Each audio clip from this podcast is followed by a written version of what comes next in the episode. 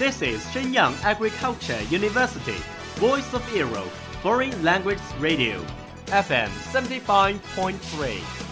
这里是沈阳农业大学时代之声外文广播，调频七十五点三兆赫。 Travel around the Western world, get through your English channels, broaden your horizon. Welcome to E. VOE.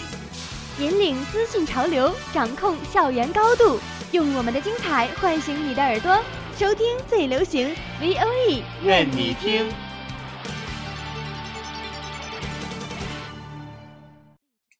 I remember the first film that I ever watched was Titanic.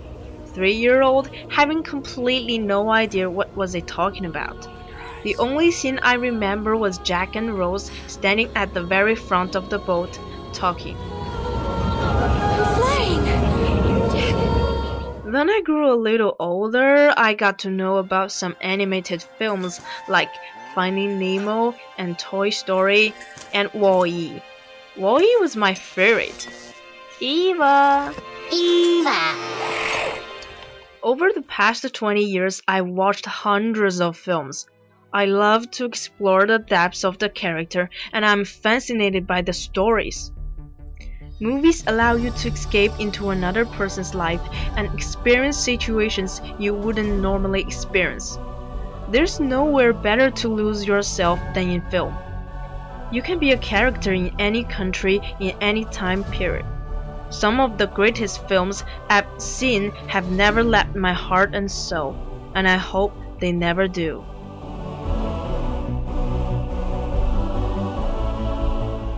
It's the age of screen.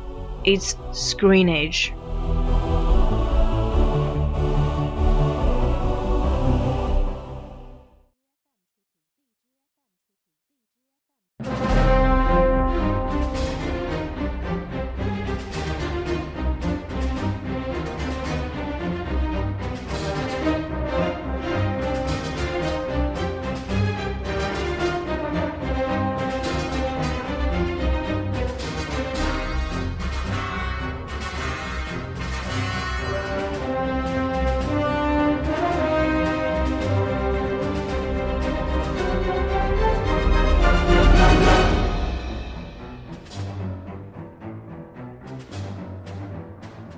Hello everyone, welcome back to the Screen Age. This is your old friend Flat.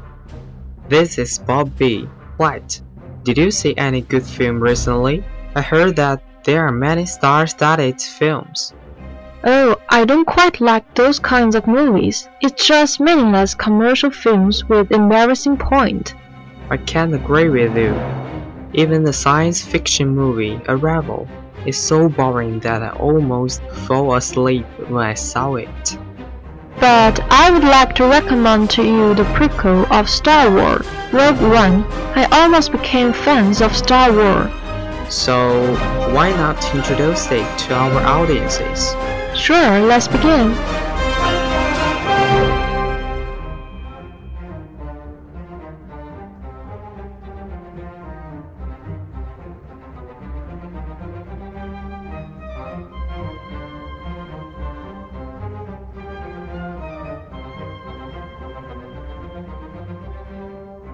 The story begins in the early years of Galactic Empire. Orson Krennic, a high-ranking Imperial military officer, and a group of people come to find Galen Erso. His aim is to get Galen to come back to the work for the Empire. In order to protect his daughter, Jyn Erso, Galen tells her to run away. Jyn's mother is killed when she tries to stop Erso and Galen is taken away. Then, 15 years passed. The Empire is planned to create a weapon capable of destroying entire planets. Meanwhile, on the planet Jedha, a pilot who has defected from the Empire and wants to join the rebels. He escaped from the Empire and carries a message from Galen, which is really important. On the planet Wobani, Jyn is being transferred with other prisoners, but suddenly rebel forces break in and free them, and then they go to the moon Yavin 4. The location of rebel base of operations. The rebels think that finding Gerrera and the captured pilot is paramount to find out what the Empire is plotting. So they go to Jedha. On the way fighting Saw, they meet Chirrut Îmwe, a blind warrior, and Baze Malbus. They help them to find Saw. After they find the pilot, Jane gets the information from the hologram sent by her father. In the message, her father said that there is fail-safe in the weapon. Death Star exploded and the entire thing dies. Knowing the important message, Jyn and a dozen other rebel fighters head to Scarif to find the Death Star plans, and they name their ship as Rogue One. After a furious war, they finally get the plan and send it to the rebels.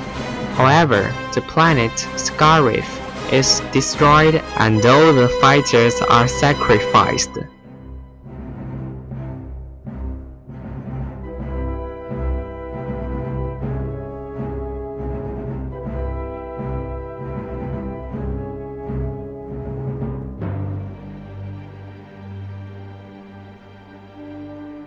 I must say I'm impressed by the performance of Wen Jiang and Donnie Yen.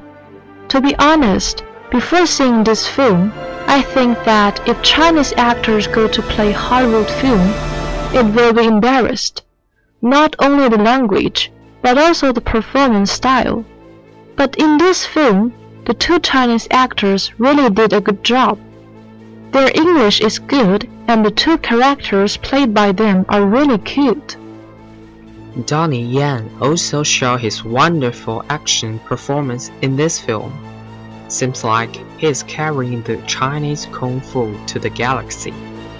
The main actress is played by Felicity Jones, who also played the wife of Hawking in The Theory of Everything. This young actress really got the talent, and her two front teeth really drew my attention.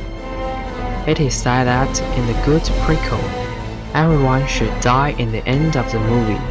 So Rogue One is a good prequel.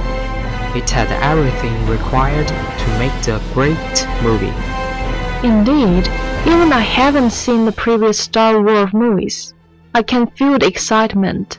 When I heard the sentence, May the Force be with you, I was as excited as the die-hard Star Wars fans were. It is better than The Force Awakens, without too many lightsabers and skywalkers.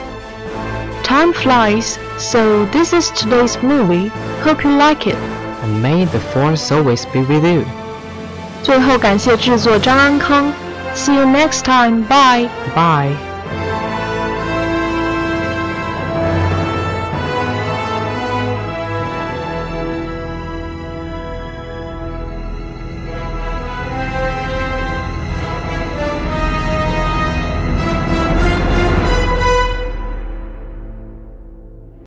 That's all of today's programs. Thank you for listening.